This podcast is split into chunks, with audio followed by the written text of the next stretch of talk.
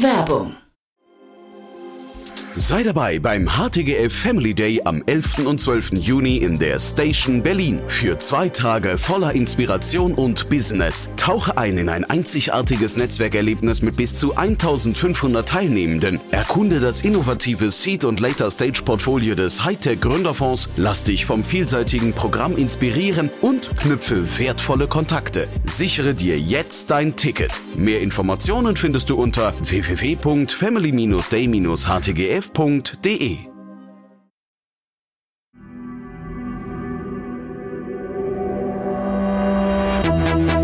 Startup Insider. Herzlich willkommen zu Startup Insider Spotlight. Mein Name ist Jan Thomas und heute bei uns zu Gast Tom Bachem, Founder, Trustee und Managing Director von der Code University. Und wir haben gesprochen aus Anlass der großen Veränderungen bei der Code University. Die kennt ihr wahrscheinlich größtenteils, wenn ihr in der Startup-Szene unterwegs seid. Eine privatwirtschaftliche Hochschule, die es seit sieben Jahren gibt, die Tom ins Leben gerufen hat und die mittlerweile die stolze Anzahl von 600 Studierenden beheimatet. Auf der anderen Seite haben wir natürlich über seinen Lebenslauf gesprochen, denn Tom hat extrem viele spannende Stationen durchlaufen, hat mehrere Exits geschafft. Ähm, über die haben wir auch gesprochen. Die waren dann zum Teil gar nicht so glamourös, wie man es vielleicht denken würde. Hat aber auf der anderen Seite auch ein Hobbyprojekt zu einem Exit geführt, was richtig cool klingt. Und hat dann aber auch noch den Bundesverband Deutsche Startups mitgegründet. Also schon, Tom hat wirklich viel zu erzählen, viel Erfahrung zu teilen. Alles weitere jetzt im Gespräch mit Tom Bachem, Founder, Trustee und Managing Director von der Code University. Bevor es losgeht, noch eine Bitte. Like oder teile diese Folge. Deine Unterstützung ist für uns von unschätzbarem Wert und hilft uns, unsere Inhalte kontinuierlich zu verbessern. Interview. Cool. Ja, hallo Tom, schön, dass du da bist. Ja, danke dir, dass ich hier sein darf. Ja, beziehungsweise hier bist, äh, du bist eigentlich in Kapstadt. Also ich bin gerade ganz neidisch geworden, dass du mir erzählt hast. Äh, erzähl doch mal kurz, bevor wir über äh, sag mal, den aktuellen Anlass sprechen, was verschlägt dich nach Kapstadt? Ja, total gerne. Also ich habe hier tatsächlich gerade eine, eine Aussicht, um die mich äh, viele beneiden äh, würden, ähm, auf den Lions Head aufs Meer. Ähm, und ich bin hier zum dritten Jahr äh, in Kapstadt. Äh, ich mache hier so eine Kurzüberwinterung, denn als äh, Kölner hat mich dann doch schockiert, äh, seit ich in Berlin lebe, wie hart doch die Berliner Winter sind. naja, ich glaube die deutschen Winter insgesamt. Und ich finde immer Dezember ist ja noch immer so richtig schön, ne? Weihnachtszeit und, und alles. Und ich finde immer Januar und Februar äh, schlauchen dann doch sehr. Und so haben wir das dann irgendwann auch mal ausprobiert, nachdem äh, viele meiner Freunde, vielleicht auch in dieser Altersgruppe jetzt irgendwie so Mitte, Ende 30, dann äh, regelmäßiger hier irgendwie mal zwei, drei Wochen hingehen. Und vor allem auch, seitdem es ja möglich geworden ist, auch für uns Gründer, ähm, ja, mal remote zu arbeiten. Ne? Das wäre halt gar nicht denkbar gewesen vor ein paar Jahren, weil da, ich meine, du hast eine Vorbildfunktion. Irgendwie, da hieß es immer, wenn die Gründerin, wenn der Gründer nicht selber im Office ist, so, dann, äh, so, wo, wo soll man dann hinkommen? Und das ist ja jetzt für uns auch möglich geworden, sozusagen, weil sowieso fast alle Meetings irgendwie nur noch virtuell stattfinden. So ist es zumindest bei uns. Und das nutze ich sehr rege. Und äh, seit ähm, spätestens letztem Jahr ist dann auch sehr deutlich geworden, dass doch also erhebliche Teile der Berliner Startup-Szene sich hier in Kapstadt äh, immer aufhalten zu dieser Zeit. Und, und das finde ich auch schön, weil ich hier auch äh, viel netzwerken kann und auch eigentlich mehr netzwerken kann als in Berlin, auf jeden Fall als in Berlin zu dieser Jahreszeit. Weil irgendwie hat das, das, das schweißt natürlich auch zusammen. So, ach, du auch in Kapstadt, ja, ich bin auch hier, dann lass doch mal auf dem Lunch treffen. Und irgendwie ist das so, ähm, ja, das, das mag ich einfach sehr gern. Und über Netzwerk sprechen wir auch gleich im Kontext von der Code. Ne? Da, du hast ja wirklich ein, ein krasses Netzwerk aufgebaut. Aber lass uns mal, bevor wir über die Code sprechen, vielleicht nochmal ganz kurz im Schnelldurchlauf deine Person nochmal, so, so deinen Lebenslauf nochmal. Lebenslauf.com ist ja ich weiß auch ein schönes Thema. Aber vielleicht magst du mal kurz deine wichtigsten Stationen äh, mal kurz nennen. Ja, gerne. Also die, die wichtigste Station ist meine Jugend. Ähm, denn ohne es jetzt zu lang zu machen, denn äh, mit zwölf Jahren habe ich irgendwie das, das Interesse daran entwickelt, wirklich ja nicht nur Computer zu benutzen, sondern auch irgendwie selber programmieren zu lernen. Ich ich kann es gar nicht mehr so richtig äh, herbeiführen, wo das herkam, aber bin, bin dann autodidaktischer Softwareentwickler geworden in meiner Jugend, wie übrigens ganz, ganz, ganz viele Menschen und vor allem fast alle Softwareentwicklerinnen und Softwareentwickler da draußen, die haben sich das ja fast alle selber beigebracht und dann vielleicht noch mit einem Studium ergänzt. Und, und ich glaube, was da passiert ist, ist, dass das hat mir zu in sehr früher Jugend irgendwie ein, ein gewisses, das, was man heute vielleicht als Growth Mindset äh, äh, bezeichnen würde, mitgegeben. Also es hat, hat mir irgendwie gezeigt, dass man, dass man die spannendsten Dinge außerhalb der Schule lernen kann, wenn man denn nur möchte Und äh, so habe ich dann in meiner Jugend mir schon nebenbei was äh, dazu verdient und bin dann recht schnell auch von dieser, diesen, diesen Jobben sozusagen in die Startup-Szene gerutscht, als sie noch sehr jung war. Meine erste Gründung war Sevenload. Das war so das deutsche YouTube seiner Zeit. So 2007 bis 2011 haben wir das gemacht ähm, war eines der Modelle, die zu der Zeit einfach, also wo es viel in Deutschland gab, aber wo alles immer nur von von amerikanischen Startups letztendlich dann die die Märkte gewonnen wurden. Hab danach was im Online-Gaming-Bereich gemacht, also FlipLife, das war eine äh, Browser-Lebenssimulation. Das war so, sag ich mal, auch die Zeit irgendwie, wo es, wo hier so Farmville und Co. alle groß wurden. Ganz so schlimm waren wir nicht, aber aber halt auch eben Gaming und das hat mich gereizt, weil ich habe ja erzählt, wo ich herkomme. Ich bin halt sehr produktinteressiert immer gewesen. Also ich baue einfach gerne gerne digitale Produkte. Das heißt, ah klar, Programmieren, Softwareentwicklung, aber auch Design und, und, und daraus irgendwie eine runde Sache zu machen. Das hat mir immer Spaß gemacht und das ist bei Spielen sehr anspruchsvoll. Und ähm, habe das, äh, hab das dann verkauft. Allerdings beide, das kann ich gleich vorweg dazu sagen, Sevenload als auch FlipLife hieß das, waren beides Exits, äh, aus denen ich persönlich als Gründer letztendlich aber finanziell nichts herausziehen konnte ähm, weil die beide letztendlich hinter den Erwartungen zurückblieben. Dann gibt's Liquidation Preferences und so weiter und so fort. Das ist ein Thema für sich. Also zweimal Venture, Venture-backed gemacht und äh, zwar super viel gelernt und super viel Spaß und Impact gehabt, aber äh, finanziell da so einem Gehalt nichts mitnehmen können. Und dann habe ich zwei Dinge gleichzeitig gemacht. 2012 war das. Dann habe ich einerseits den äh, Startup-Verband ins Leben gerufen, ähm, weil ich, ähm, du sprachst ja schon an, also schon immer sehr viel Spaß am Netzwerken hatte und irgendwie wahrgenommen habe, ähm, dass es halt, ja, das es da vermehrt irgendwie sozusagen Probleme gibt zwischen der Kommunikation von Startups und Politik, beziehungsweise gar keine Kommunikation gab ähm, und irgendwie das Gefühl da war, wir müssen irgendwie den Politikern das Thema Startups näher bringen, sonst, sonst können die uns erstens nicht helfen und zweitens noch schlimmer richten sie vielleicht Kollateralschäden an mit Gesetzen, die da irgendwie gegenlaufen. Und ich habe mir dann immer gedacht, hey Unternehmer, es gibt doch diesen Spruch, Unternehmer, die jammern nicht, die machen.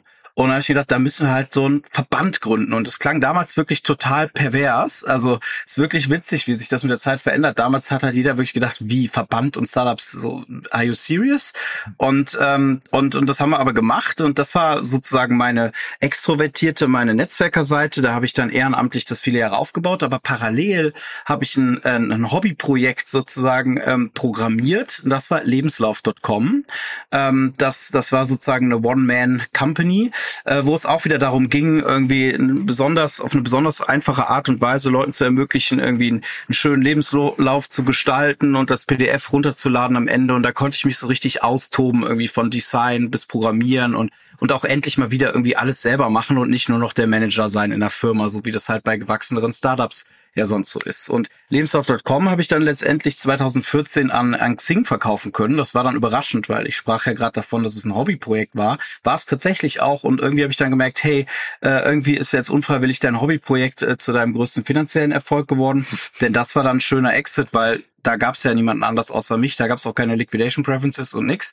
Und ähm, das war, war echt cool. Und ähm, habe das dann also parallel natürlich noch ein bisschen an Xing übergeben, den Verband weitergemacht und dann 2017 die Code University gegründet, die Hochschule, an der ich selbst gern studiert hätte. Aber dazu kommen wir bestimmt noch. Total. Aber erstmal ein super spannender Lebenslauf. Drei Exits, das muss man sich erstmal reinfahren. Äh, ich finde das ähm, interessant, das wusste ich nicht, dass du aus den ersten beiden nichts finanziell herausziehen konntest. Ähm, sag mal ganz kurz, das, also das würde mich, würde sich für mich als Gründer, glaube ich, total unfair anfühlen, oder? Ja, ich meine, ich habe das große Glück, dass ich sehr jung gestartet bin. Ne? Also ich war 19, äh, als wir Seven Note gegründet haben, und ich glaube deswegen. Hat auch früh angefangen. Also ja, stimmt. Ich meine, also in gewisser Weise äh, beneide ich ihn auch manchmal, ja, in mhm. anderer Weise nicht. Aber ähm, nein, natürlich, das ist das ist nicht leicht. Und warum ich das auch so explizit sage, also erstens ist es schön, ein paar Jahre danach kannst du darüber offener sprechen. Erstens ist es immer leicht, über Misserfolge zu sprechen, wenn man schon, wenn man danach Erfolge hatte, mhm. sind wir mal ehrlich. Äh, und zweitens ist es aber auch so, dass äh, das natürlich, darfst du ja auch nicht ganz offen drüber reden, ne? Hast Vertragswerke, irgendwie Switch Schweigen vereinbart. So ein paar Jahre später kann man das. Und ich finde das wichtig, weil damals ist mir selber auch ganz oft begegnet, dass Leute Leute immer gedacht haben, ich wäre irgendwie schon super, super, äh, äh, ja, wohlhabend. Ja? Und dass ähm, das halt sozusagen das, was in der Presse irgendwie suggeriert wurde oder stand, vielleicht auch nicht immer den Tatsachen entspricht. Und ich glaube, dass das öfter der Fall ist als vielleicht gerade junge Gründerinnen und Gründer, ähm, dass das erahnen können von außen und vielleicht auch etwas, was also gerade auch in diesen Zeiten, die wir in den letzten Jahren hatten von riesigen Finanzierungsrunden, wo es immer so klingt, als wären die Gründer alle Milliardäre, äh, wo aber jetzt sich vielleicht herausstellen wird in den kommenden Monaten und Jahren, dass manche dieser Dinge halt also in ernsthafte Schwierigkeiten geraten. Da werden bestimmt auch wieder viele Sachen in der Presse stehen, die also oder nicht in der Presse stehen, die aber so sind. Also ähm, und und und und das war bei mir halt auch so und das war irgendwie unangenehm, wenn die Leute immer so, weißt du, wenn immer so das Gefühl suggeriert wird, so ah, du bist ja Multimillionär und du denkst dir so, ey, keine Ahnung, nee, ich hab wirst, ne? irgendwie ne? genau, ich habe gar nichts so. Ja. Und naja, und äh, das und, und auch halt interessant dieses also das, das Venture finanzierte ist ja das, was immer im Vordergrund steht, auch natürlich in den, in, in den, in den News, ne, klar, weil das, also, und, und das ist ja auch ganz toll, dass das möglich ist heute, dass du als eine, eine Idee hast, als Gründer, auch als junger Gründer, und dass andere äh, dir das Geld geben, ohne dass du dich verschuldest und diese Idee verfolgen kannst, was Großes draus bauen kannst, ist eine ganz tolle Sache. Aber es ist eben auch oft so aus Individualsicht, dass es in gewisser Weise auch eine, eine, ein Lotteriespiel ist, mhm. weil es, es kommt halt eben nicht nur auf das eigene Talent an, sondern auch aufs Market Timing, auch darauf, ob es überhaupt die Idee dann überhaupt sich als gut erweist am Schluss. Und wenn du aber halt was äh, bootstraps sozusagen, hast du vielleicht, also wirst du zwar vielleicht nicht Milliardär, aber deutlich, ähm, äh, deutlich berechenbarer, äh, vielleicht sogar Mul Mul äh, Millionär. Mhm. Und das ist irgendwie, glaube ich, wichtig und das gebe ich auch meinen Studierenden halt gerne mit, ähm, das sich klar zu machen. Mhm. Äh, vielleicht noch ganz kurz zu Flip bleibe ich in der Vorbereitung hier habe ich äh, gelesen bei deutschen Startups, die haben damals geschrieben, das wahrscheinlich langweiligste Spiel der Welt, ja. und sie haben so recht, sie und haben sie so haben so recht. Kann man jetzt auch es ist leider sagen, so ne?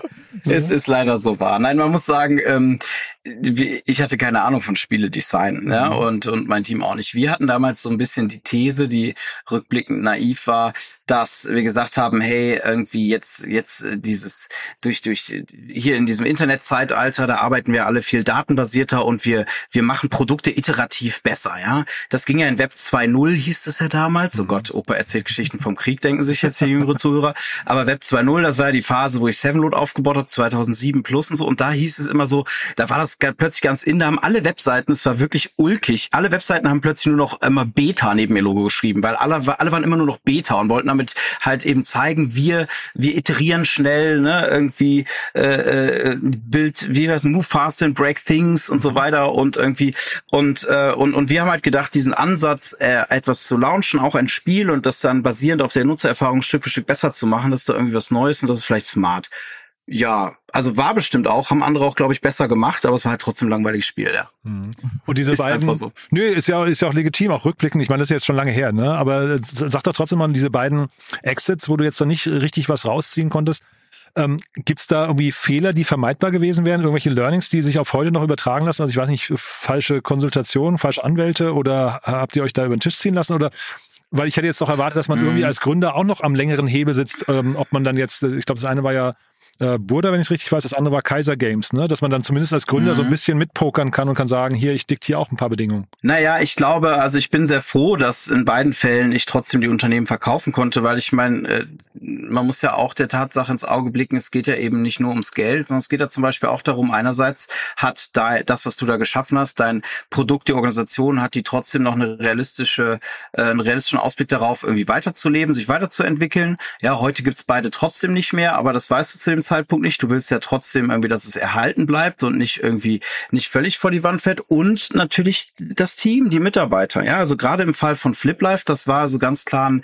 ein Talent-Exit sozusagen. Das heißt, also Kaiser Games hatte eben großes Interesse an dem doch sehr hochkarätigen und tollen Team aus Designern und Entwicklerinnen und Entwicklern, was wir da hatten. Und ähm, da alleine irgendwie zu wissen, äh, dass die in guten Händen sind und dass die einen guten neuen Arbeitgeber haben, so das, äh, das war da auch wichtig. Und ähm, ähm, ich glaube, die Learnings sind also ich sag mal bei Flip Life, ich glaube, das war einfach wirklich, das, das, das war halt, war halt, ist, ist nicht gut gelaufen. Ne? Hat, war, war am Schluss kein gutes Produkt und hat nicht funktioniert. So, das, da, da gibt's keine besonderen Learnings abseits dessen. Und das ist ja auch mal okay. Ich meine, man muss dazu sagen, ich habe Flip Life ja auch nur zwei Jahre gemacht oder zweieinhalb. Also vielleicht ist da das Learning und das haben wir befolgt sozusagen äh, im Zweifelsfall dann auch schnell halt feststellen, wann etwas nicht läuft. Mhm. Ähm, das bei Sevenload hingegen, naja, das war auch eine andere Zeit. Also da war es echt irgendwann schwer, diese Anschlussfinanzierung zu kriegen in einer bestimmten Dimension, die du halt brauchst, wenn du mit YouTube konkurrierst. So, das ist heute vielleicht anders, aber ein Learning, an das ich mich erinnern kann, ist, ähm, und das habe ich jetzt wieder manchmal als Angel Investor gesehen. Äh, damals gab es viele Beteiligungsverträge mit so Meilensteinregelungen, wo dann also gesagt wurde, also das ist dann übrigens auch so ein schönes Beispiel dafür, was, was liest man öffentlich, was passiert in der Praxis. Öffentlich steht dann irgendwo irgendwie Startup erhält 10 Millionen. Und äh, im Detail steht aber in den Verträgen irgendwie drin, naja, also erstmal gibt's irgendwie drei Millionen und dann müssen die und die Werte, Metriken, KPIs, was auch immer erreicht werden. Dann fließt die zweite Tranche und dann nochmal vielleicht eine dritte, wenn andere Werte erreicht werden. So und das, äh, das senkt natürlich das Risiko des Investors enorm. Äh, es, es läuft aber fast immer schief, weil man halt, äh, ich meine, Startups sind ja auch deswegen Startups, weil sie halt noch auf der Suche nach ihrem Geschäftsmodell sind und weil sie, weil sie sich entwickeln. Und äh, die Metriken, die man da reinschreibt, die ja dann überlebenswichtig sind letztendlich, ähm, die, äh, da tut man alles für, um die zu erreichen. Und das haben wir dann bei Sevenload auch viel. Und ich glaube, das hat uns dann viel abgelenkt, weil wir dann irgendwann gemerkt haben, keine Ahnung, pures Nutzerwachstum ist jetzt gerade gar nicht das Wichtigste, aber du bist dann da im Hamsterrad und musst diese Metrik irgendwie reiß, äh, also erreichen. Und mhm. naja, das, das ist, glaube ich, so ein Learning bei so Meilenstein-Beteiligungsverträgen wäre ich echt vorsichtig. Das, äh, das hätte uns vielleicht schon früher irgendwie anders agieren lassen können. Und dieses ähm, sag mal, Thema Hobby zum Exit treiben, also mit, mit äh, lebenslauf.com, Gibt's da so zwei, drei Dinge, die du teilen kannst? Weil ich meine, das klingt ja nach einem Traum. Ne? Du bist hundertprozentiger Shareholder, hast keine, kein Venture Capital drin, was vermutlich ein sag mal, kleineres Produkt, hinterher kleinerer Exit, aber klingt ja erstmal total genial. Ne? Wie kopiert man sowas? Was sind die Metriken dahinter? Ja, ich glaube, also das kann ich da aus dem Nähkästchen erzählen. Ich glaube, was da ganz interessant war, ist erstmal, also warum ist Lebenslauf.com so erfolgreich geworden? Ähm, weil es ein Hobbyprojekt war, glaube ich auch. Denn, also äh, gucken wir uns noch mal kurz an, worum es ging. Es ging darum, irgendwie Lebensläufe ansprechend online zu gestalten. So, da gab es vorher nur, ähm, also und so bin ich damals auf die Idee gekommen.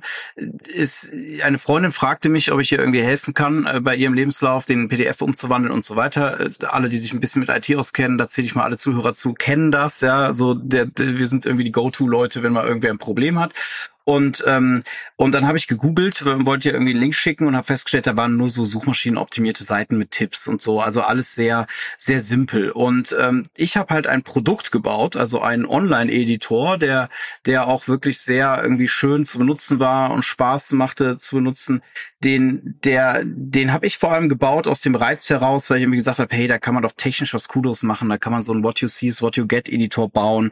Und dann habe ich da unglaublich viel Zeit an den Wochenenden und so reingestellt steckt, ähm, um, um das, also vielleicht überproportional viel Zeit, die man jetzt mit einer reinen Businessbrille gar nicht erst investiert hätte. Mhm. Ähm, das war so gesehen ein, ein gigantisches Investment.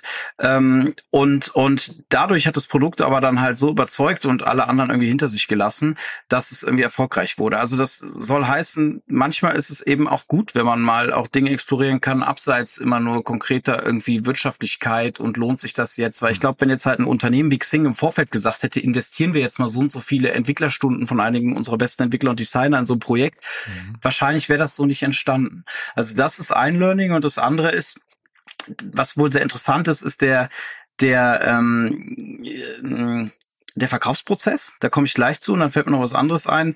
Ich habe aber viel zu lange gewartet, bis ich dieses Produkt monetarisiert habe, denn es war ein Hobbyprojekt, so habe ich es auch behandelt und es war halt ganz lange völlig kostenfrei zu nutzen online. Bis dann äh, eben irgendwann mir ein Freund sagte, so mich nochmal angestupst hat, so von wegen, jetzt, jetzt mach doch mal irgendwie, versuch doch mal dafür irgendwie ein paar Euro zu nehmen, wenn man dann das herunterladen will oder so. Und ich hatte davor auch immer so ein bisschen Angst, ne? Weil das ist ja auch immer der Moment der Wahrheit. Mhm. Und ähm, und dann habe ich das irgendwann gemacht und dann sogar auch mit seiner Hilfe. Er hat dann irgendwann im nächsten Schritt gesagt, so, und jetzt schalten wir mal ein paar AdWords und so. Und als ich das dann gemacht habe, äh, naja, also offen gesagt hat das Ding ziemlich schnell 80, 18, nicht 80, aber 18.000 Euro im Monat an Gewinn abgeworfen wow. als Hobbyprojekt. Und da war ich natürlich echt vom Hocker gerissen. Und da habe ich mir im Nachhinein gedacht, das hätte ich ja mal ein Jahr früher machen können.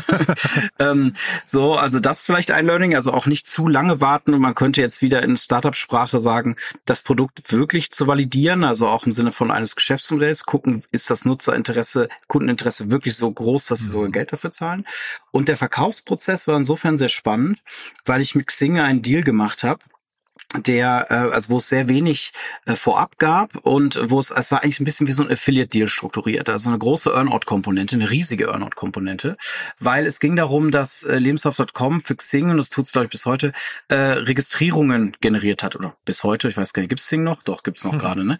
Aber ähm, äh, dass, dass wir Registrierungen generiert haben, weil die haben natürlich gesagt, ey cool, da haben wir die ganzen Daten aus dem Lebenslauf, das ist ja genau das, was du brauchst, um ein Xing-Profil zu erstellen, weil Xing hat natürlich das, Pro das Problem, dass es halt unglaublich zeitaufwendig zeitaufwendig ist für so einen Nutzer, äh, von der Pike auf irgendwie mal sein ganzes Leben da einzutragen. Und haben mir dann halt gesagt, quasi pro vermittelte Registrierung kriegst du äh, x Euro irgendwie von uns und ähm, wollten auch keinen anderen Deal. Und das war für mich aber natürlich schon irgendwie sehr brisant, weil ich meine, du verkaufst dein Baby da für Vergleich, also es hat ja schon gut Gewinn gemacht, vergleichsweise wenig Geld und musst dann irgendwie zittern, ob das wirklich so aufgeht mit den Registrierungen. Und irgendwie wollten sie sich auch nicht einlassen auf einen Test oder eine Pilotphase oder so. Und dann habe ich mir irgendwann gedacht, an einem Wochenende, ist doch jetzt kackegal, mach das doch einfach mal und hab das, hab, hab plötzlich, also hab das auf, hab eine, eine, hab den Nutzern quasi gesagt, du kannst, äh, äh der Lebenslauf ist gratis, du musst dich aber bei Xing registrieren und äh, das mussten so eine Checkbox anklicken und dann OK klicken. Hab geguckt, wie viele da draufklicken. Leider gab es dann einen dummen technischen Fehler bei der Xing-Registrierung, aber habe ihnen trotzdem ihren Lebenslauf geschickt. Also ich habe das natürlich gefaked, ne? Es gab mhm. keine Xing-Registrierung dahinter. Ich wollte einfach nur wissen, wie viele Leute würden das denn machen und habe dann gesehen, oh mein Gott, statt irgendwie 20 Prozent der Nutzer machen jetzt 98 Prozent der Nutzer das. Und äh, dann war für mich also innerhalb von zwei Tagen Test sozusagen klar, okay, den Deal-Mixing mache ich auf jeden Fall. Das heißt, da auch so ein bisschen irgendwie äh, vielleicht einerseits der Mut, einfach mal sowas zu machen, weil ich habe es natürlich extra ein Wochenende gemacht, dachte ich mir, dann merkt das jetzt recht keiner. Und zweitens auch auch sowas irgendwie so kreative Methoden, sowas einfach mal so kurz zu faken. Da musste ich ja nicht vorher eine echte Xing-Registrierung einbauen. Man kann ja auch einfach erstmal gucken, gucken, ob die Nutzer das überhaupt machen würden. Weil das war die große Frage, ne? So Datenschutz, wollen die Leute das weitergeben? Die Antwort war, es ist den Leuten total egal, wie es so oft ist. Du, dann lass uns mal ganz kurz noch über den Bundesverband sprechen. Ähm, wir beide haben uns ja neulich gesehen bei der, ich weiß gar nicht, Amtseinführung von der Verena Pauster. Ne? Ähm, äh, mhm. Und man, man sieht also, du bist da in alter Verbundenheit. Ähm, wie guckst du auf die Entwicklung des Verbands? Also was würdest du sagen, was, also lehnt man sich da an so einen Abend dann zurück? Das war ja die Staffelübergabe von Christian Miele an Verena ähm, lehnt man sich da zurück und ist, äh, betrachtet das irgendwie so wohlwollend und zufrieden oder, oder siehst du da noch Baustellen, wo du gerne mal Hand, Hand anlegen möchtest? Nee, ich muss ehrlich gesagt sagen, ich bin also wirklich nachhaltig und schwer beeindruckt von der Entwicklung des Verbands. Ich fand, in den ersten sieben Jahren, als äh, der Florian Nöll, mit dem ich das ja auch zusammen gegründet habe, ähm, da den Vorstandsvorsitz gemacht habe, hat der Verband sich schon wahnsinnig toll entwickelt. Ja, da war ich schon schwer beeindruckt davon. Der, man muss dazu sagen, der Florian hat es hauptamtlich gemacht, ne? Und, mhm. und auch sehr viel eben den Politikteil und ich sozusagen den, den Szenenteil, die Startups, die Mitglieder rangeholt und so. Und da fand ich schon, okay, wow, das wird echt schwer, in Florians Fußstapfen zu treten. Und dann kam Christian Miele. Und äh, Christian bin ich auch äh, in alter Verbundenheit mit, denn wir haben zusammen studiert in Köln. Ach ja. Und ähm, Christian hat dann, finde ich, wirklich, also da, also war, war der perfekte Vorsitzende für die Wachstumsphase des Verbands und hat da wirklich ein, ja, also auch ein Unternehmen draus gemacht, ne, ein kleines. Also ich meine, es gibt eine ganze, also der Verband hat Mitarbeiter, der Verband hat, hat stabile Finanzen, das war nämlich auch die ersten sieben Jahre nicht immer so, ähm, und, und, und hat vor allem ganz viel weiterhin äh, politisches Gehör und auch auch Gehör in der Presse. Und das ist wahnsinnig toll und und und hilft uns irgendwie allen. Und äh, das das finde ich unglaublich beeindruckend. Und ähm, Deswegen sind das ganz große Fußstapfen und es gibt wenige Leute, denen ich zutrauen würde, in diese Fußstapfen zu treten. Und einer dieser Menschen ist tatsächlich Verena, mhm. ähm, die auch, äh, also auch meine erste Wahl gewesen wäre für die Nachfolge. Ähm, das habe ich natürlich auch so weitergegeben, aber da bin ich auch sicherlich nicht der Einzige gewesen. Insofern bin ich sehr froh, dass Verena Pauster das jetzt macht und auch total gespannt. Und ich glaube, also mal gucken, äh, jetzt jetzt gerade leider ist ja wieder eine neue Amtsperiode gestartet, aber ich hätte auch Lust, mich mal wieder selber im Vorstand stärker zu engagieren. Derzeit bin ich halt weit weg vom Verband mhm. ähm, und beobachte das eher mit. Und gibt's irgendwas, was du der Verena, jetzt sag mal nicht Parteibuch, aber ja so in die Agenda schreiben würdest? hm. Ich glaube, also was ich mir wünschen würde und was ich mir auch gut vorstellen kann bei Verena, die ja übrigens auch im, im Hochschulrat äh, der Code University sitzt, ist äh, nochmal das Thema Bildung und Entrepreneurship Education stärker zu platzieren, klar. Ähm, denn dafür brenne ich natürlich und ich weiß, dass sie das auch tut. Sie ist ja auch ähm, ähm sehr aktiv im Bereich irgendwie Bildungsprojekte. Und ähm, ich glaube, da müssen wir einfach mehr tun. Und das muss nicht unbedingt immer heißen, dass wir irgendwie allen Kids beibringen, wie sie jetzt Startup-Unternehmen gründen. Ja, das ist ja Unsinn, sondern einfach unternehmerisches Denken und halt mhm. diese, diese, also auch eine Vorbereitung auf die modernen, den modernen Arbeitsalltag und und und wie man einfach auch zum Beispiel als Angestellter halt viel eigenverantwortlicher irgendwie weiter lernt und sich entwickelt. Naja, und ich könnte mir gut vorstellen, dass die Verena da noch mal irgendwie mehr Akzente setzt. Da bin ich mal gespannt. Und Stichwort Hochschulrat der Code, dann lass uns mal über die Code sprechen. Das ist ja der Anlass, warum wir heute überhaupt zusammengekommen sind. Ich habe äh, im, im Vorfeld jetzt hier äh, gelesen, einen Artikel auf Gründerszene, 31.12.22, da war die Headline, warum Code University Gründer Thomas Bachem 2023 noch kein Exit äh, plant. Jetzt ist 2024. Wo, wo stehen wir denn da?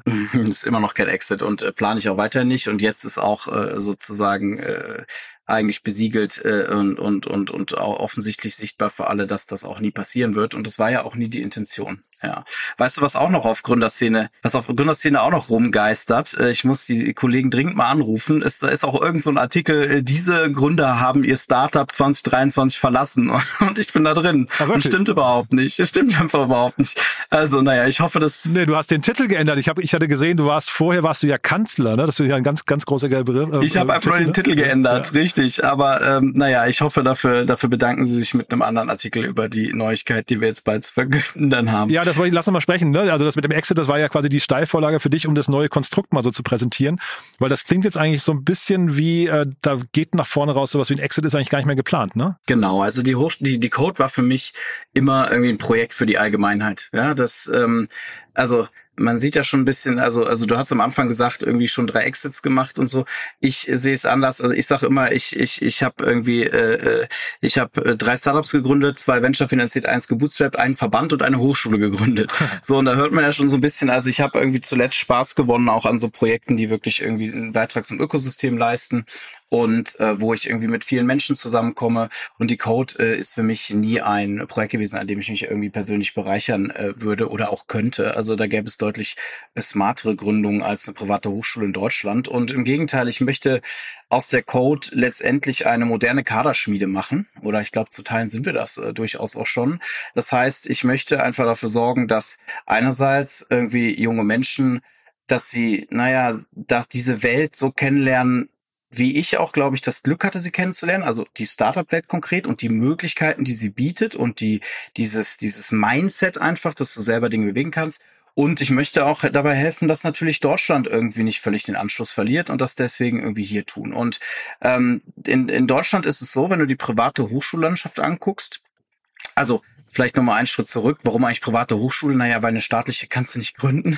Also ist eine, vielleicht hört sich blöd einfach an, aber das ist ja immer erstmal die erste Frage, die ich manchmal kriege. Also ich wollte einfach, ich glaube, dass, dass Bildung sich verändern muss. Ich glaube, dass Bildung viel mehr irgendwie die Studierenden wieder ernster nehmen muss, dass, dass es ihnen eine Plattform bieten muss, um sich selber zu entfalten. Zumindest spezielle Typen von Studierenden. Solche wie, wie ich das irgendwie war, Leute, die, die eigenverantwortlich lernen wollen, die Spaß irgendwie haben, äh, Dinge zu lernen, für die sie sich interessieren und so weiter und so fort. Da kann ich später noch drauf eingehen. Aber das war der Grundintent. Und ich glaube, dass dass, ähm, dass dafür eben eine, eine staatlich anerkannte Hochschule irgendwie die beste, die beste Form ist für das, was ich da erreichen wollte, um eben diesen jungen Leuten irgendwie boah, ja, ist ja so, ich bin jetzt 38, also junge Leute muss ich jetzt sagen, ähm, um denen irgendwie so zwischen, sage ich mal, 18 bis 23 irgendwie ein, ein, ein protected environment, ja, eine, eine Lernumgebung zu geben und einen, einen Entfaltungsspielraum irgendwie zu geben, wo sie, wo sie das alles ausprobieren können und sich ausprobieren können und persönlich weiterentwickeln können. Und eine private Hochschulen in Deutschland gibt es eigentlich zwei Arten. Es gibt die, die viel Geld verdienen ähm, das sind die äh, Freseniuses, die mhm. FOMs, die IUs, die Makromedias irgendwie äh, dieser Welt. Ich nenne die, ähm, ohne es zu beleidigend zu meinen, Convenience Universities. Mhm. Ja. Ich war übrigens auch an so einer, die Cologne Business School. Also was heißt das? Das sind letztendlich äh, private Hochschulen, die irgendwie kleine Klassen, eine persönliche Betreuung, wo irgendwie alles einfach ein bisschen ja qualitativer und persönlicher und auch durchaus praxisnäher ist als an den großen staatlichen Hochschulen. Die gibt es. Aber naja, das Wort Convenience sagt es, ich glaube, die ändern äh, selten was, was Grundlegenderes, irgendwie, die bringen selten irgendwie sehr außergewöhnliche Persönlichkeiten hervor. Dann gibt es die Leuchtturmhochschulen, die Kaderschmieden, ja, das ist äh, zum Beispiel in unserer Szene allen voran irgendwie eine WHU, das ist eine HHL, das ist irgendwie eine, eine European Business mhm. School, das ist Witten-Herdecke und so weiter und so fort. Und äh, die, da steht fast immer irgendwie ein Mäzen dahinter, eine große Stiftung dahinter, denn die sind alle hochdefizitär finanziell. Mhm. Und dasselbe lässt sich ja übrigens auch beobachten, wenn du international schaust. Also die richtig großen äh, Prestige-Hochschulen, die brauchen immer Zuflüsse, die irgendwie auch aus anderen Quellen äh, kommen. Und äh, deswegen war mir immer klar, also wir können mit der Code, glaube ich, gerade wenn die lange unternehmerisch geführt wird, das wird nämlich keine dieser anderen Hochschulen, ähm, dann, dann können wir da deutlich kapitaleffizienter sein und viel Impact haben und ohne super viel Geld zu verbrennen. Aber es wird immer schwer, wenn wir halt wirklich einen hohen Anspruch haben und was Tolles schaffen wollen, ähm, damit Geld zu verdienen. Das war mir klar. Und so bin ich gestartet. Und äh, ich habe einfach, äh, also vor einem Jahr heute hatte ich selber noch die Mehrheit der Anteile. Warum? Vor allem natürlich, um irgendwie mich drum zu kümmern, dass die Aufbauphase gut über, über äh, ja, gut läuft und gut über den Berg geht. Und das sind sieben Jahre gewesen, diese Aufbauphase. Und äh, gleichzeitig ist es eben ein Projekt, was, was irgendwie ja, was mehr Unterstützung braucht. Und ich sage auch immer, es gibt im Englischen dieses schöne Sprichwort, it takes a village to raise a child. Äh, und ich glaube, it takes an ecosystem oder zumindest mal eine community to raise a university. Mhm. Und das haben wir von Anfang an so ein bisschen verfolgt, denn wir hatten, also neben mir als Hauptgesellschafter hatten wir äh, jetzt schon die letzten sieben Jahre lang 35 andere Gesellschafter, die alle schon Größen der Startup-Szene waren, ähm, als, als Angels, denn wir sind halt, und so habe ich es ja auch angelegt, kein VC-Case, sondern wir hatten alles persönliche Unterstützer.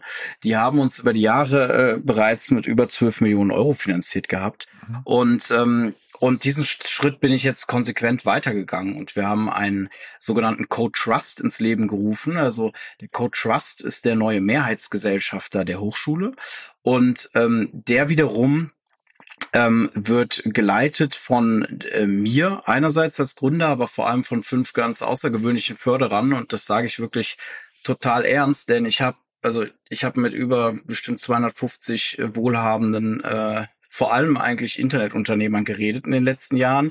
Und immer wieder natürlich einerseits irgendwie um um äh, um, um Spenden, um, um Investitionen geworben.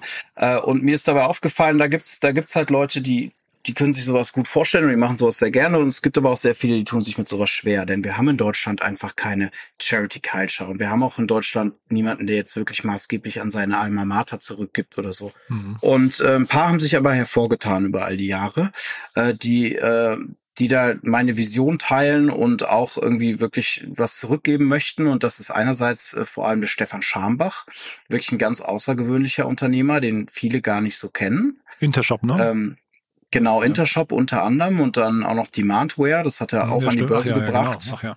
Da hat es dann wieder Salesforce äh, von der Börse übernommen mhm. äh, und jetzt macht er Newstore. Mhm. Also Stefan Schambach, auch übrigens aus aus Jena, aus Ostdeutschland, also auch eine da nochmal eine ganz beeindruckende äh, Vita mit DDR-Vergangenheit und so. Ja, auch als Unternehmer ist es ja auch nochmal echt eine andere Welt gewesen. Ne? Mhm. Und ähm, also da dann ein Unternehmer zu werden sozusagen.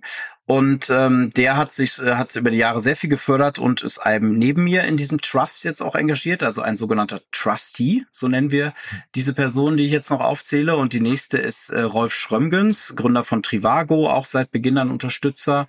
Ähm, die, und der Florian Heinemann von Project A und ähm, auch jemand, der abseits von dem, was er Pro Project A tut, ja in der Szene, also schon sehr lange unterwegs ist, bestens vernetzt ist und privat auch wahrscheinlich an 100 oder 200 Startups beteiligt ist mhm. äh, und immer ein ganz toller auch auch irgendwie ja Freund und Ratgeber. Der Daniel Kraus, äh, Mitgründer von Flix, Flixbus, ähm, die so nach dem, was, was, was man so aus der Presse hört, ja auch dieses Jahr an die Börse gehen möchten. Das ist sicherlich auch nochmal spannend. Aber den ich auch wahrgenommen habe über die Jahre als jemanden, der sich sehr für Bildung interessiert, der zum Beispiel auch bei Startup-Teams äh, Gesellschafter ist und dort auch viel macht. Das ist ja eine Initiative, um mehr Unternehmertum irgendwie für, für Teenager, ähm, äh, ja, unter Teenager zu bringen.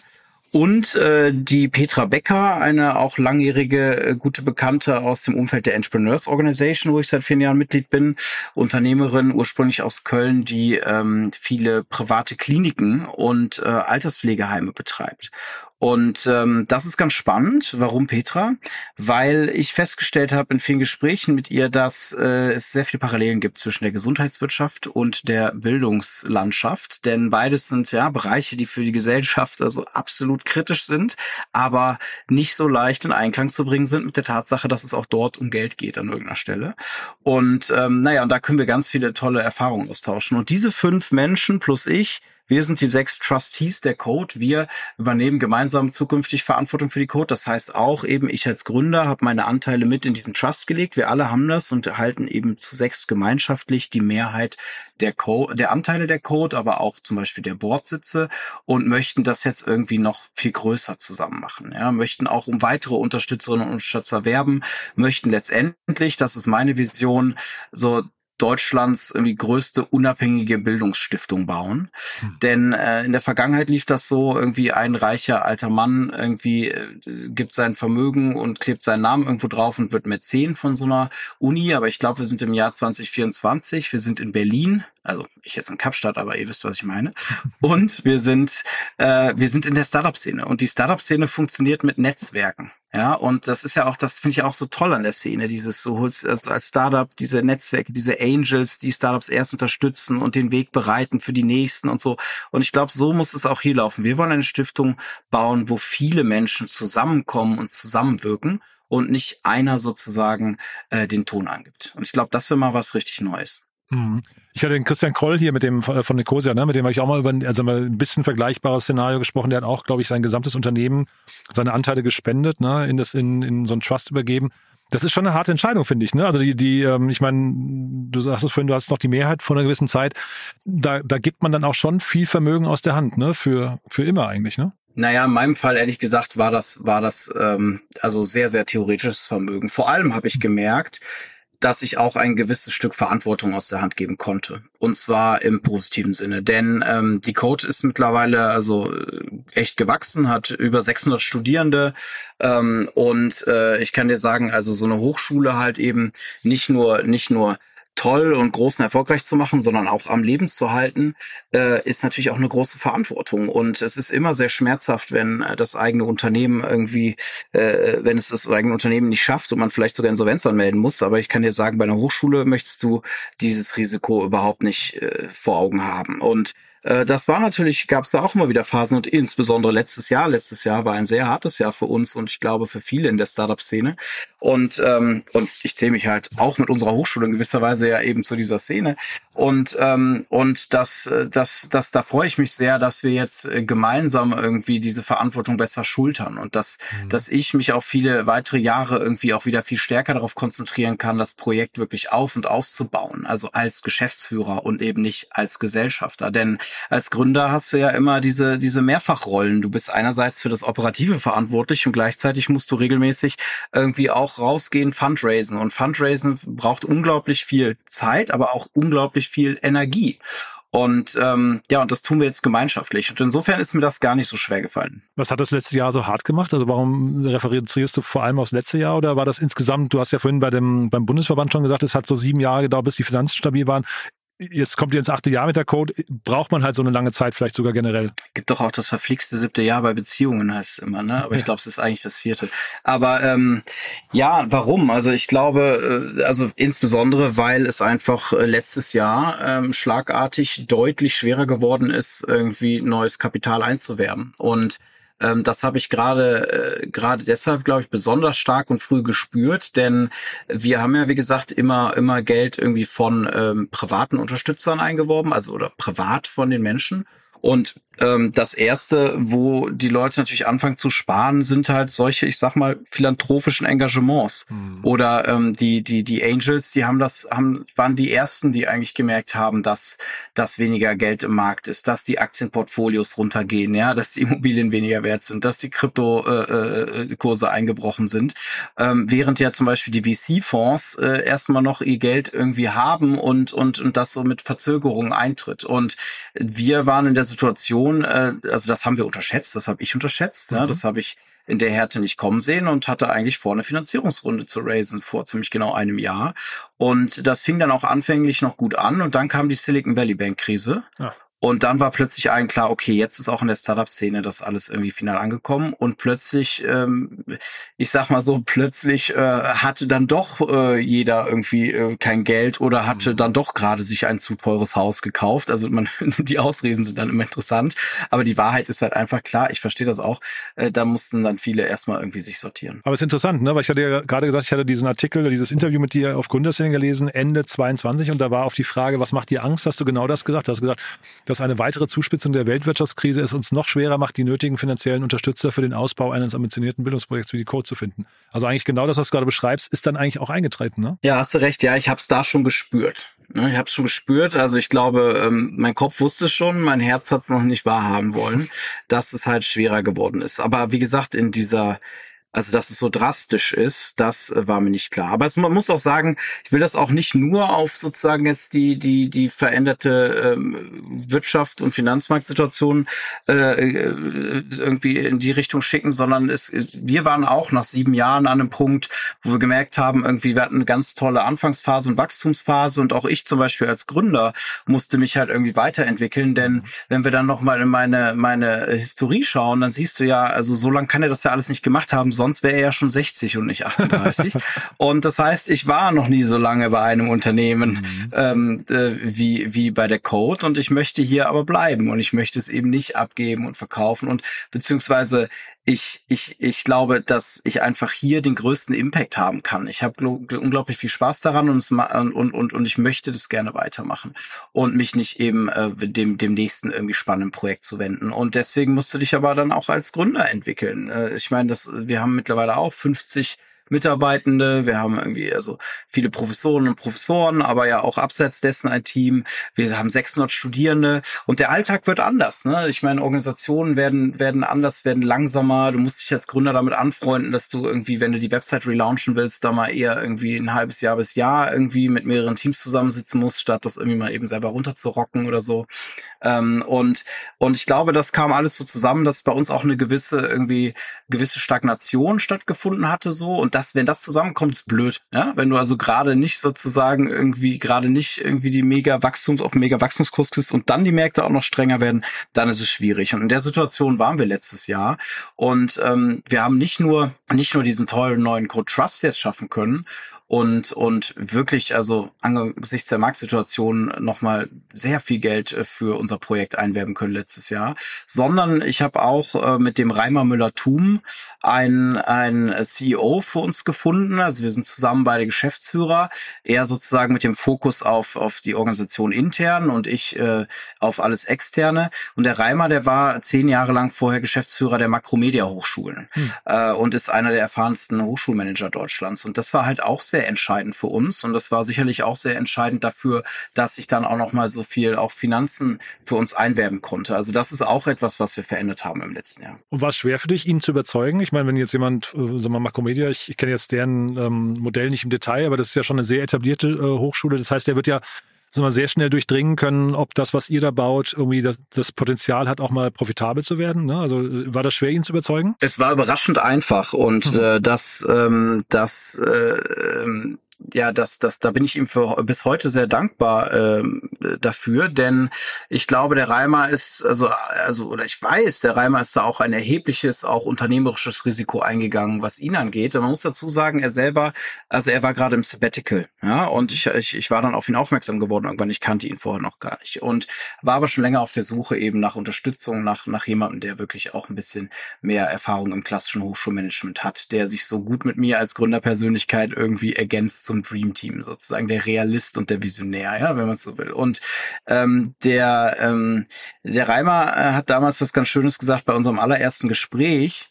Ähm, wo ich übrigens ihn, also es war so ein einfach mal Kennenlerngespräch und ich habe ihm im allerersten Gespräch gesagt, Reimer, übrigens, also am Ende des Gesprächs habe ich ihm gesagt, Reimer, übrigens, also ich fand das so toll mit dir, ich will da jetzt gar kein Hehl draus machen, ich suche einen CEO und ich will, dass du der wirst und wie können wir da jetzt weiter dran arbeiten? Hat er sich ein bisschen überfallen gefühlt, aber äh, the rest is history. Aber er hat gesagt, die Code ist die einzige Hochschule, die bei mir neben meiner eigenen Alma Mater Emotionen weckt. Weil er sagt, mhm. die Code war für ihn wirklich damals, als er das sozusagen noch von der Makromedia aus irgendwie beobachten konnte, unsere Gründung, er sagt, das ist wirklich die einzige grundlegend innovative neue Hochschulgründung der letzten Jahrzehnte in Deutschland. Und das sehe ich natürlich auch so, aber es ist ja schöner, wenn ich da nochmal jemanden zitieren kann, der nicht Gründer ist. Und äh, das sieht er wirklich so. Und er sagt, äh, dass das findet er toll, das hat ihn begeistert. Und äh, nach zehn Jahren sozusagen äh, Makromedia, wo er auch das also zusammen mit einem Private Equity Unternehmen gemacht hat, hat er einfach mal Lust auf irgendwie auf Abenteuer und auf auf, auf Startup Luft. Und äh, das hat er bis heute. Und wir arbeiten ganz toll zusammen. Und wir sind uns auch sehr bewusst dessen, so wie ich es eben sagte. Und ich glaube, das ist für viele Startups auch sehr wichtig, ein sehr wichtiger Wachstumsschritt Schritt dieses wichtige Zusammenspiel aus eben, ich sag mal, dem Typus Manager und dem Typus Gründer. Oder aus diesen, diesen verschiedenen Facetten. Wir sind uns beide sehr bewusst darüber, dass es eben beides braucht. Mhm. Und ähm, das ist nicht immer leicht, weil wir natürlich gleichzeitig sehr verschieden sind. Und was muss jetzt noch passieren? Was sind so eure nächsten Schritte, ähm, sagen wir, um daraus jetzt ein fertiges Setup zu bauen, was dann vielleicht irgendwann auch unabhängig ist von externen äh, Geldquellen oder ist das gar nicht geplant? Ähm, das also äh, unabhängig von externen Geldquellen zu sein, doch, das ist also letztendlich, wir möchten etwas erschaffen, was nachhaltig irgendwie stabil ist und und da ist. So, das ist aber schon, das ist tatsächlich schon erreicht, würde ich sagen. Oh. Wir können aber natürlich immer weiter darauf aufbauen. Also ich meine, äh, natürlich kannst du ähm, kannst du mit mehr Geld mehr erreichen. Und ich glaube, was was für uns jetzt, was vor uns liegt, ist einerseits irgendwie zu zeigen, äh, dass wir, dass wir, ich sprach so davon, dass wir auch irgendwie ein bisschen Wachstum Wachstumsschmerzen hatten und irgendwie jetzt mit irgendwie unseren 600 Studierenden gucken müssen, wo ist so nicht nur quantitativ das nächste Ziel, sondern insbesondere auch qualitativ. Wie können wir noch besser werden? Also wir müssen wieder Momentum aufnehmen. Wir müssen zeigen vor allem, dass wir, dass wir für das Geld, was uns anvertraut wurde von diesen Unterstützerinnen und Unterstützern, dass wir damit wirklich maximalen Impact in dem Sinne, ähm, in, in dem Sinne, wie wir das für uns alle definiert haben, irgendwie entfalten können und dass wir damit gut umgehen können und dass wir hier wirklich ein Leuchtturmprojekt weiterbauen können. Und ich glaube, das ist so, dass das ist unsere Aufgabe als als Hochschulleitung, als Management in den nächsten ein zwei Jahren zu zeigen, wir wir können das wirklich noch weiter professionalisieren. Und dann ist, wie ich das eben schon mal anklingen ließ, dann ist mein Ziel, irgendwie das nochmal auf breite Beine zu stellen und nochmal mehr Menschen äh, und auch die bisherigen Unterstützer, gerade die Trustees, davon zu überzeugen, hier irgendwie einen signifikanten Teil ihrer Vermögen vielleicht in Form einer Stiftung, eines Endowments oder ähnliches hereinzulegen, damit wir hier zusammen wirklich eine große Legacy bauen, die irgendwie hoffentlich noch viele Jahrzehnte irgendwie Menschen dabei hilft, irgendwie ihren eigenen Weg zu gehen und sich zu entwickeln. Klingt super, aber sag mal, Jahrzehnte, so in dann vielleicht 10, 20 Jahren, was siehst, was hast du da für ein Bild vor Augen? Wie, wie groß könnte das sein oder welchen Impact könnte es dann haben? Also ich denke gar nicht so sehr immer in erster Linie an, an Größe im Sinne von Studierendenzahlen. Das mhm. heißt, ich, weil ich glaube, dass wir, wenn wir wirklich, also, also mir ist Qualität wichtiger als Quantität in dem Fall. Ich glaube nämlich daran, ähm, ich glaube eben daran, dass wir in einer Zeit leben, in der einige einige besonders talentierte Menschen und auch besonders befähigte Menschen ähm, einfach äh, äh, ihren Impact multiplizieren können, insbesondere als Unternehmerinnen und Unternehmer, aber nicht nur. Also wir, wir leben ja in einer Welt, in der immer mehr automatisiert wird, in der irgendwie die Leute, die wissen, wie man diese Tools verwendet, auch das Thema AI, ja, die Leute, die, ich sag mal, die Anwälte, die wissen, wie man jetzt AI äh, smart einsetzt, werden halt fünfmal so viel schaffen wie die Anwälte, die es nicht wissen. Und dasselbe mhm. gilt für viele Berufsgruppen. Und und es gilt auch für Unternehmerinnen und Unternehmer. Also wenn du es, wenn du wenn du es weißt, wie du irgendwie in dieser Welt diese ganzen Möglichkeiten, Tools, die gegeben werden, nutzt, um, um damit etwas zu tun, dann hast du damit besonders viel Einfluss. Das heißt, mir ist vor allem wichtig, irgendwie diese, diese Leute irgendwie zu befähigen und diesen, diesen Talenten eine Heimat zu bieten, sich selber weiterzuentwickeln. So, das heißt, für mich geht es vor allem eigentlich darum, das weiter auszubauen, aber sicherlich kommen wir auf ein paar tausend Studierende. Also du sagst jetzt einige Jahrzehnte, das ist tough, ja. So weit denke ich nicht voraus. Das würde auch keinen Sinn machen. Aber ich sag mal, in irgendwie zehn Jahren wird die Code irgendwie mehrere tausend Studierende haben ähm, bei aber immer noch einer sehr hohen, also, also einer, einer außerordentlich hohen Qualität und vor allem auch einem sehr hohen Identitäts- und Zugehörigkeitsgefühl. Das finde ich wichtig. Also wir wollen keine anonyme Hochschule sein sondern ähm, sondern wir wollen irgendwie etwas sein, was wirklich die Leute vorangebracht hat und womit sie sich auch ein Leben lang identifizieren. Wir möchten vor allem besonders viele äh, Unternehmerinnen und Unternehmer hervorgebracht haben und ähm, und da sicherlich auch äh, einige Unicorns irgendwie, wenn das dann überhaupt äh, immer noch der aktuelle Maßstab ist, ähm, irgendwie darunter sehen, aber vor allem auch, es muss auch nicht immer nur, es müssen auch nicht immer nur wirtschaftliche Gründungen sein, sondern ähm, ich meine, also ich, ich will einfach auch Studierende, die viel gesellschaftlichen Impact nehmen. Hey, vielleicht haben wir ein paar andere Hochschulgründer dabei oder Schulgründer, das ist immer mhm. was, weil daran traue ich mich noch gar nicht dran, aber das ist ja noch viel wichtiger.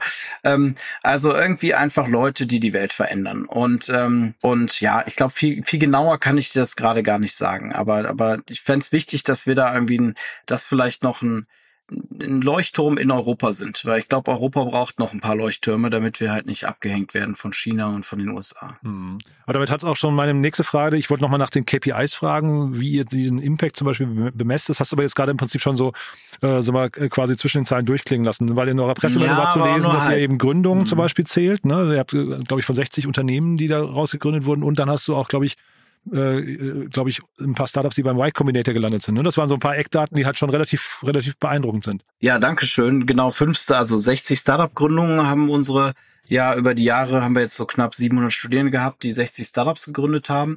Äh, das ist schon echt super, also wahnsinnig, wahnsinnig beeindruckend. Bin auch ich sehr positiv von überrascht. Also fast 10 Prozent eben unserer Studierenden haben Unternehmen gegründet. Also und ich, ich weiß, äh, wenn ich dann genauer eben schaue, welche Unternehmen sind das, dass zwei Drittel davon eben Startups sind und ein Drittel sind dann beispielsweise Agenturen und andere Unternehmen. Und diese Startups äh, von diesen, sag ich mal, knapp irgendwie 40 Startups, ähm, haben es eben fünf ins Y Combinator Programm geschafft. Ich weiß nicht, ob das so eine Top KPI ist. ist jetzt ja auch nur ein Programm, aber es ist schon beeindruckend, weil Y Combinator ja wirklich da auch also weltweit auch ein Leuchtturm ist. Mhm. Und ähm, ich glaube, wir sollten uns einerseits die Frage stellen, hey, warum müssen die denn zu Y Combinator gehen und warum können die nicht entweder hier äh, bei uns bleiben oder wenigstens in Berlin bleiben und was müssen wir dafür noch tun? Ähm, und andererseits, ähm, du hast gesagt, ich habe das schon so ein bisschen beschrieben, aber gleichzeitig ist das ein sehr guter Punkt. Ich, das ist unglaublich schwer als ein, als ein nicht primär irgendwie auf finanziellen Profit ausgerichtete Organisation äh, KPIs zu definieren, nachdem man handeln möchte. Das fällt allen ganz schwer. Es ist ein Riesenthema irgendwie. Wie kann man Impact messen? Und das ist auch für uns ein Riesenthema, gerade als Hochschule, wo du ja Impact eigentlich fast schon über Lebenszeiten messen musst, ja, oder wo es ja auch natürlich auch darum geht, leben die Leute nachher ein erfülltes, selbstbestimmtes Leben. Also so, es geht ja nicht nur darum, dass sie immer nur, also müssen ja nicht immer nur erfolgreich sein, sondern sollen eben, sollen eben sich selber verwirklichen können, so wie sie das möchten. Und da müssen wir die richtigen KPIs finden, die man auch schneller messen kann. Das möchte ich gerne. Also, weil das ist echt ein großer Unterschied zu den Internetgründungen, die ich hatte, dass ähm, ja, dass, dass man da eben, da hast du deine Monthly Reportings, da siehst du, wie viele neue Registrierungen haben wir, was ist die Churn Rate und so weiter und so fort. Und bei uns ist halt alles erstens mal in deutlich längeren Abschnitten und zweitens viel schwerer messbar. Und äh, da muss man auch wieder aufpassen. Wir sprachen schon über KPIs, die auch dann halt, also so Pseudo-KPIs sein können und einen ablenken können und so. Deswegen will ich jetzt auch nicht irgendwelche Zahlen einfach da reinschreiben, äh, die wir dann verfolgen, die es gar nicht bringen, sondern man muss echt die richtigen paar Indikatoren finden, die uns zeigen, zeigen, ob wir auf dem richtigen Weg sind, abseits von ja, Wachstum. Mhm. Mega spannend. Tolle Mission, muss ich sagen, Tom. Ähm, vielleicht zum Schluss nochmal kurz die Frage, wer darf sich denn bei euch melden? Wer, also wie läuft das bei euch? Wann gibt's den nächsten Batch? Ähm, ich habe gerade rausgehört, Unterstützer sind gern gesehen, ne? wahrscheinlich jederzeit. Bist du nicht abgeneigt zu sprechen? Und wer kann sich noch melden? Ja, vor allem ist es auch, also was, was auch sehr spannend ist, glaube ich, beidseitig sind Unternehmenspartner. Mhm. Ähm, denn ähm, also wir produzieren äh, genau die Talente oder wir, wir haben genau die Talente bei uns, die, glaube ich, alle Unternehmen Unternehmen da draußen äh, suchen, die, äh, die nicht nur selber irgendwie Software entwickeln können oder, oder digitale Produkte gestalten können, sondern die eben auch dabei helfen können, zum Beispiel bestehende Unternehmen zu transformieren, ja, ähm, was weiterhin sicherlich eine wichtige Aufgabe ist. Und äh, man kann Unternehmenspartner der Code werden, trägt dann auch eben finanziell etwas bei dazu, dass unser Ökosystem besteht, aber vor allem bekommt eben die Möglichkeit, beispielsweise auch duale Studienprogramme mit uns aufzubauen, also Studierende, die bei uns studieren und gleichzeitig gleichzeitig in den Unternehmen lernen und arbeiten, aber auch irgendwie, oder sei es einfach nur irgendwie Zugang zu bekommen zu, zu unseren Partnertagen, wo sie irgendwie um Studierende werben können und so weiter und so fort, bis hin zu, wir können auch und da sind wir immer wieder in Gesprächen, irgendwie gemeinsam drüber nachdenken, Institute ins Leben zu rufen, zum Beispiel zu speziellen Themen, die irgendwie von Unternehmen interessant sind oder, oder, oder. Also ich glaube, wir können noch viel mehr mit Unternehmen machen. Mhm. Ähm, das, das war bisher gar nicht so ein Fokus. Also da wäre ich immer sehr dran interessiert. Und ähm, ansonsten vor allem Studierende, Studierende, Studierende, Studierende. Also junge Talente, äh, gerne auch, auch, auch wenn sie sich gar nicht sicher sind, irgendwie, ob wir das richtig für sind, können sich auch immer bei mir persönlich gerne melden. Ähm, denn ähm, denn das ist das ist letztendlich das Wichtigste für uns und äh, dafür, dass die Code weiter erfolgreich wird. Und ich glaube, man muss die Code eben begreifen, nicht wie klassische Hochschulen als ich äh, schreibe mich da ein und dann mache ich da drei Jahre lang irgendwie Kurse und äh, Prüfungen und bin dann fertig und jetzt Jubi bin ich Absolvent, sondern als letztendlich eine eine Umgebung, irgendwie als eine Heimathafen äh, hier in Berlin, äh, dort in Berlin, für äh, für ähm, ja für dich, wenn du dich irgendwie insbesondere auch in dieser äh, Startup-Szene, aber auch mhm. in der in der Digitalbranche irgendwie weiter entfalten willst. Und dann bist du bei uns richtig. Und ähm, unser unser Studienstart ist immer entweder äh, Ende August oder Anfang Februar. Wir haben jetzt erstmalig so einen zu Anfang Februar. Das heißt weiß ich gar nicht, ob man sich da noch gerade bewerben kann und wäre schon sehr knapp. aber ähm, aber ähm, eben die Bewerbungen für für für Ende August laufen wieder und gerade vielleicht äh, für diejenigen, die Menschen kennen, die jetzt gerade Abitur machen oder so oder demnächst oder sogar es selber tun, für die ist es bestimmt besonders interessant. Super. Du, dann Stichwort dort in Berlin, dann entlasse ich dich jetzt mal in die, in die Sonne von Kapstadt. Ähm, hier in Berlin ist übrigens gerade äh, Blitzeis, ne? Also nur, dass du die, dass du Ach weißt. Gott. Ja, genau. Also ganz andere Verhältnisse, aber ich äh, freue mich für dich, dass du da jetzt irgendwie die Sonne genießen kannst. Und hoffentlich ein bisschen ausspannen kannst, denn das klingt auch nach, also es war ein tolles Interview, Tom, muss ich sagen. Sehr ehrlich auch, äh, was du erzählt hast, aber klingt auch nach einem harten Ritt, ne? Da muss man vielleicht mal durchschnaufen. Ja, danke, danke. Ja, das, äh, das war es in der Tat. Und deswegen ja. tut es hier tatsächlich sehr gut in Kapstadt. Und äh, ich freue mich aber auch schon wieder sehr auf Berlin in zwei Wochen und hoffe auch, dass wir uns bald wieder begegnen. Also vielen, vielen Dank. Hat mir auch viel Spaß gemacht. Super. Bis dahin, ne? Ciao, ciao. Tschüss. Dir hat das Thema der Folge gefallen und du willst dein Wissen vertiefen? Auf www.startupinsider.de slash podcasts findest du mehr als 2500 unserer Podcast-Folgen sowie viele weitere Podcast-Kanäle aus dem Startup-Ökosystem. Filter ganz einfach nach deinem Thema oder suche nach individuellen Inhalten.